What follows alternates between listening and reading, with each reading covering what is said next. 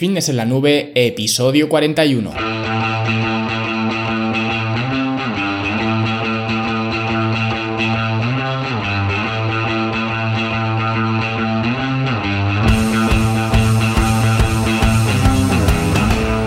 Bienvenidos a todos un viernes más aquí a vuestro podcast a Fitness en la Nube, donde hablamos de fitness, de nutrición, de entrenamiento y donde cada viernes os traigo las técnicas, las rutinas, los consejos, las herramientas y todo lo que vosotros necesitéis para que construyáis un mejor físico y tengáis un estilo de vida eh, más saludable. Además, si queréis uniros al club de Fitness en la Nube, donde encontrarás eh, rutinas de entrenamiento, eh, tanto en casa como en gimnasio, entrenamientos para mujeres, para hombres, cursos, alimentación, entrenamiento, estilo de vida, eh, planes de alimentación también ya eh, estipulados, ya probados, pues eh, podéis uniros al club en fitnessenlanube.com barra club y ahí tenéis toda la información. Esta semana seguimos con el curso del sobrepeso, con la tercera clase, que además está un poco relacionada con algunas de las cosas que vamos a ver hoy aquí, y es que vamos a hablar eh, de cinco barreras, de cinco factores que te impiden abandonar el, azúcar, ¿vale? Y es que a día de hoy eh, la mayoría de gente que estamos interesados en el mundo de la nutrición y, y la salud, pues sabemos que el azúcar no nos hace ningún bien y que abandonarlo por completo o al menos abandonarlo casi en su totalidad nos haría mejorar mucho nuestros indicadores de salud y nuestro rendimiento en la, en la vida diaria, ¿vale? Aunque realmente este no ha sido siempre el caso. De hecho hubo un tiempo en que el azúcar eh, pues se anunciaba, se hacía propaganda como si eh, fuera una sustancia benévola que además eh, te proveía de energía, incluso te ayudaba a comer menos y por ende pues también a perder peso, ¿no? Parece irónico, ¿no? Pero era una, una locura total. Pero esto afortunadamente pues ya ha cambiado y cuanto más eh, leemos, cuanto más nos informamos, pues más nos damos cuenta de que el azúcar eh, no solo no nos beneficia en nada, sino que encima eh, es muy eh, perjudicial y nos perjudica en, en, muchos indicadores de salud y en muchos factores. Sin embargo, dejar de consumir azúcar, principalmente en el contexto actual, ¿vale? En nuestra sociedad de hoy en día, pues puede ser algo complicado principalmente por cinco factores, ¿vale? Que os voy a, os voy a contar hoy. El primero sería el cerebro, ¿vale? Y es que eh, nuestro cerebro pues es una barrera bastante importante que nos impide eh, dejar el azúcar principalmente por la adicción que, que provoca. Y es que en algunos casos se ha llegado a comparar la adicción que provoca el azúcar en nuestro cerebro con la adicción que provoca la cocaína y en un experimento se comprobó que los eh, ratones que, con los que hacían el experimento trabajaban más duro para conseguir azúcar que para conseguir eh, cocaína, ¿vale? Que parece surrealista, pero esto es, es, real. Y esto se produce por la sensación de bienestar y de placer eh, que sentimos cuando lo consumimos, ya que el azúcar actúa en el sistema de recompensa del cerebro haciéndonos sentir bien y esta eh, sensación es efímera y además es adaptativa, al igual que eh, con cualquier otro estimulante, pues eh, al final necesitamos consumir cada vez más azúcar para obtener las mismas sensaciones de, bienestar, ¿vale? Y esto eh, se agrava con el tiempo. Y si no lo consumes, tu cerebro que está habituado a tener pues esa barra libre de, de azúcar, se manifiesta dándote pues dolores de cabeza, cambios de humor, escalofríos, que básicamente es la manera que tiene el cuerpo de, comunicarse contigo y, decirse, y decirte que, quiere su dosis de, de, azúcar, ¿no? Y otra de las eh, maneras en las que el cerebro se ocupa de que consumas azúcar asiduamente es manteniéndote continuamente hambriento, al contrario de lo que se creía inicialmente que os he comentado, cuando se decía que el azúcar, eh, lejos de mantenerte hambriento, te controlaba el hambre, pero el caso es que cuando segregamos tanta insulina de golpe con el consumo de, de azúcar y sobre todo si nuestras células eh, no están receptivas a, esa insulina, lo que se llama estar eh, o ser resistente a la, a la insulina, y no puede almacenarse la glucosa en nuestras células, pues la glucosa en sangre seguirá estando alta diciéndole al cuerpo que necesita segregar cada vez más insulina dándote más ganas de, comer dulce. Pero el problema aquí no sería la insulina, el problema es que no hay espacio para almacenar esa glucosa eh, que tenemos en, la sangre, ¿vale? Circulando por, por, nuestro sistema, hasta que finalmente pues se almacena como, como tejido adiposo. Y esto lo comento un poco más en profundidad en el episodio del eh, sobrepeso, me parece, ¿vale? Os lo dejaré enlazado en las notas del episodio para que podáis ir a verlo. Pero es que además eh, nunca nos sentimos llenos porque eh, cuando la insulina está por las nubes, la leptina, que es la hormona que nos dice cuando estamos llenos, no puede conectarse con nuestro cerebro, diciéndonos que ya tenemos suficiente energía y no necesitamos más. Y entonces eso nos incita a comer más y a comer más progresivamente porque no sabemos cuándo estamos llenos. Y esto, eh, como digo, lo hablo más despacio en el episodio del sobrepeso, así que eh, si queréis echarle un vistazo os lo recomiendo eh, bastante. Pero es que además este hambre que parece que no acaba nunca, que es un bucle, pues hace que nuestro cuerpo tienda a ponerse en una situación de defensa y sea propenso a gastar menos calorías, ¿vale? No se quiere mover y por eso nos sentimos tan perezosos y tan cansados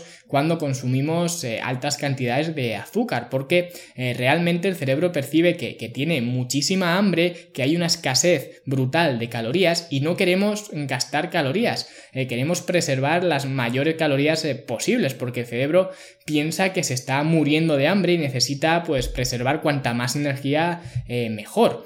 Por eso cuanto más tiempo dejas el azúcar y te acostumbras a funcionar cada vez más sin azúcar, pues mejor te sientes al principio Inconscientemente tendemos a relacionar el azúcar eh, con nuestra felicidad, pero realmente esto es algo pues más bien psicológico, es como en las películas, eh, generalmente las mujeres cuando están eh, deprimidas lo primero que hacen es comprarse una tarrina de helado de, de, un kilo, ¿no? No las vas a ver comerse una ensalada para tratar de paliar el, dolor, ¿no? Que normalmente es por, es por amor, ¿no? El amor de su vida. Y eso lo hacen para utilizar el, azúcar como un antidepresor, porque como hemos visto, el azúcar está relacionado con el bienestar y es, una, eh, es un alimento, una sustancia placentera que nos provoca placer cuando la consumimos. Lo bueno es que conforme te acostumbras a no consumir azúcar, pues el cuerpo se va adaptando y es más eficiente y funciona mejor en la ausencia de, de azúcar y no lo necesita, ¿vale? No te da esos esas señales de que necesita azúcar desesperadamente, por lo que esta ansiedad que se experimenta eh, con ciertos alimentos irá desapareciendo eh, poco a poco. Es igual que tratar cualquier otra adicción, ¿vale? Sí que es verdad que estos alimentos te van a apetecer siempre, eso no se va a curar porque de hecho no, es, nada malo. Hay alimentos que siempre pues vamos a tener más relación con ellos y nos va a apetecer siempre, pero esa ansiedad de que, prácticamente no podemos ni, controlar, pues sí que irá desapareciendo poco a poco a medida que dejamos de consumir estos alimentos eh, procesados. Y el siguiente factor que hace eh, que sea muy difícil renunciar al azúcar es la industria alimentaria. Y es que ya he hablado de esto en varias ocasiones, pero el comportamiento que tiene la industria alimentaria con respecto a, nuestra salud es bastante patético. La mayoría de alimentos que se fabrican se le añade al menos una pequeña cantidad de azúcar para que sea más sabroso y también pues para que sea más eh, rentable, porque también resulta que el azúcar eh, es una materia prima extremadamente barata.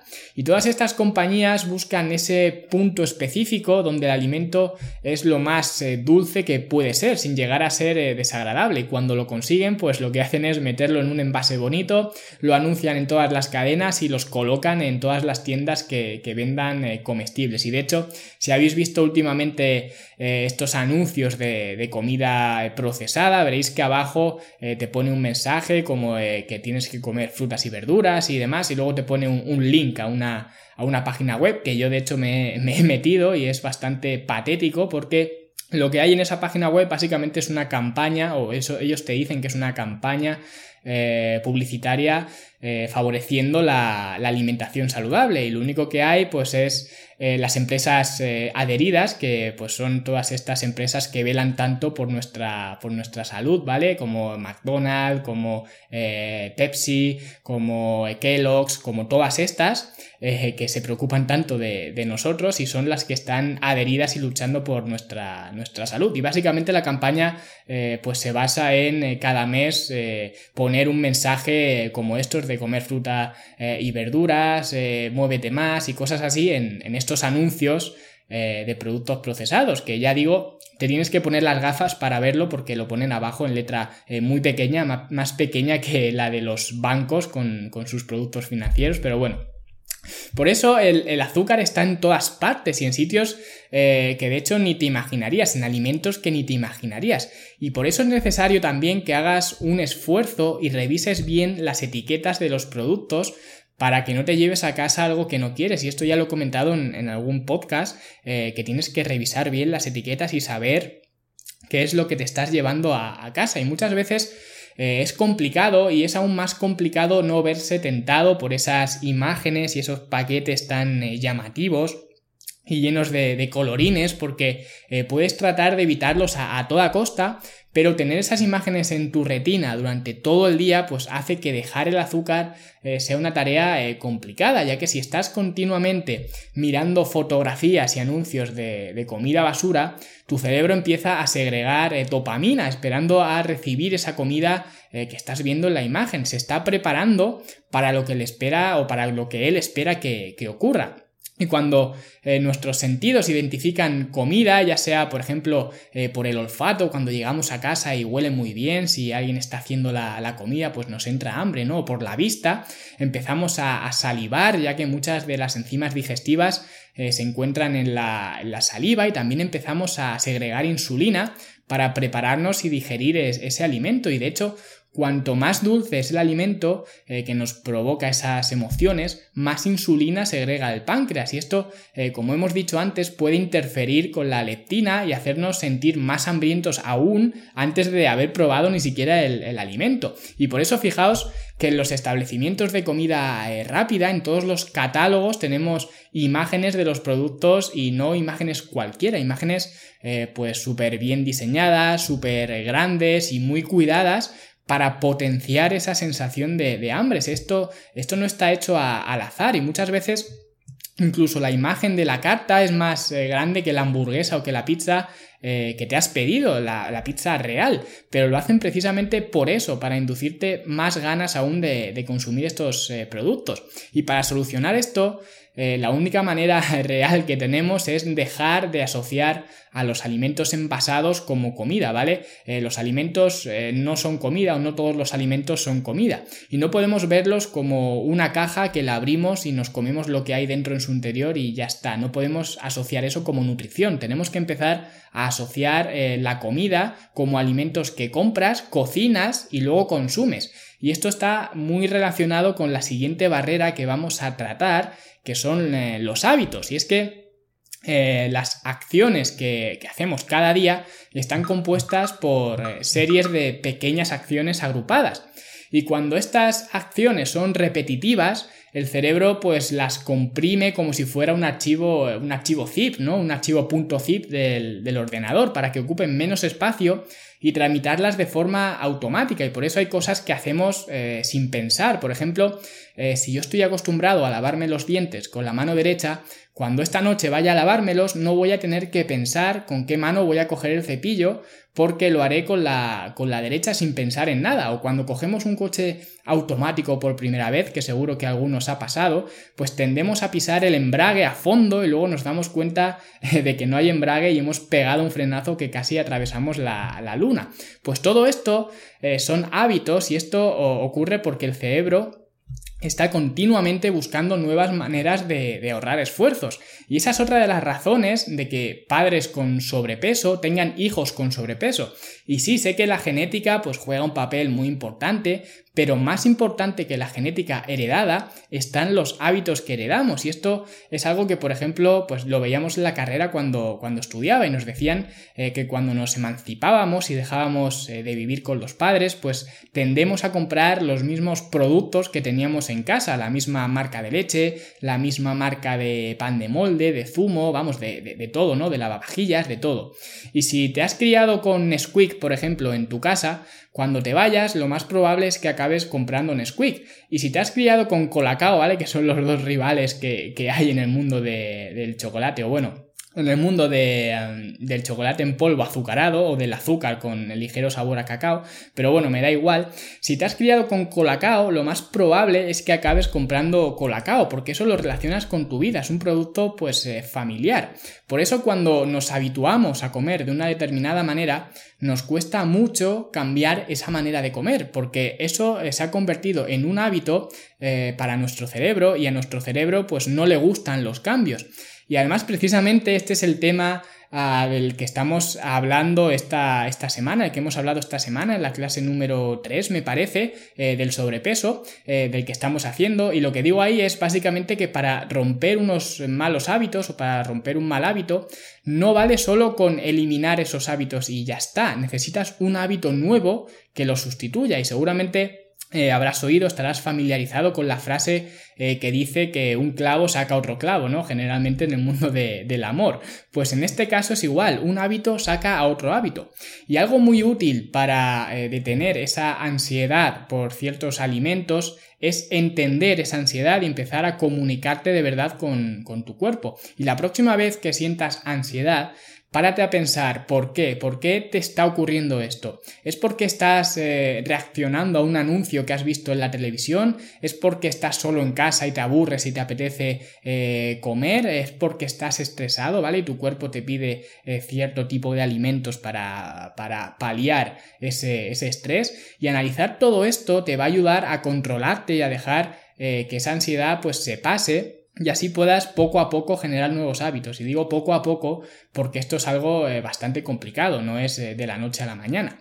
Y el siguiente obstáculo que te impide abandonar el azúcar es tu estómago, ya que el azúcar contribuye a la destrucción de tu eh, flora intestinal, haciendo que tu cuerpo esté más predispuesto a la inflamación y a otros problemas, haciendo que aumente la aparición de, cándidas, que son bacterias o levaduras, que su proliferación eh, desemboca en candidiasis, dando como resultado pues problemas como ansiedad, como dolor de cabeza, malestar general, estreñimiento, distensión abdominal, incluso eh, depresión. Y el caso es que el alimento favorito, curiosamente, de estas cándidas es el azúcar y por eso conforme van aumentando en número, tu ansiedad por azúcar va también en aumento para que se pueda alimentar estas bacterias o estas levaduras y es que eh, hay muchísimas neuronas viajando por todo nuestro estómago, intestinos y, demás. Por eso se suele decir eh, que los nervios van al estómago. Y es que el estómago, pues, es prácticamente como nuestro segundo cerebro.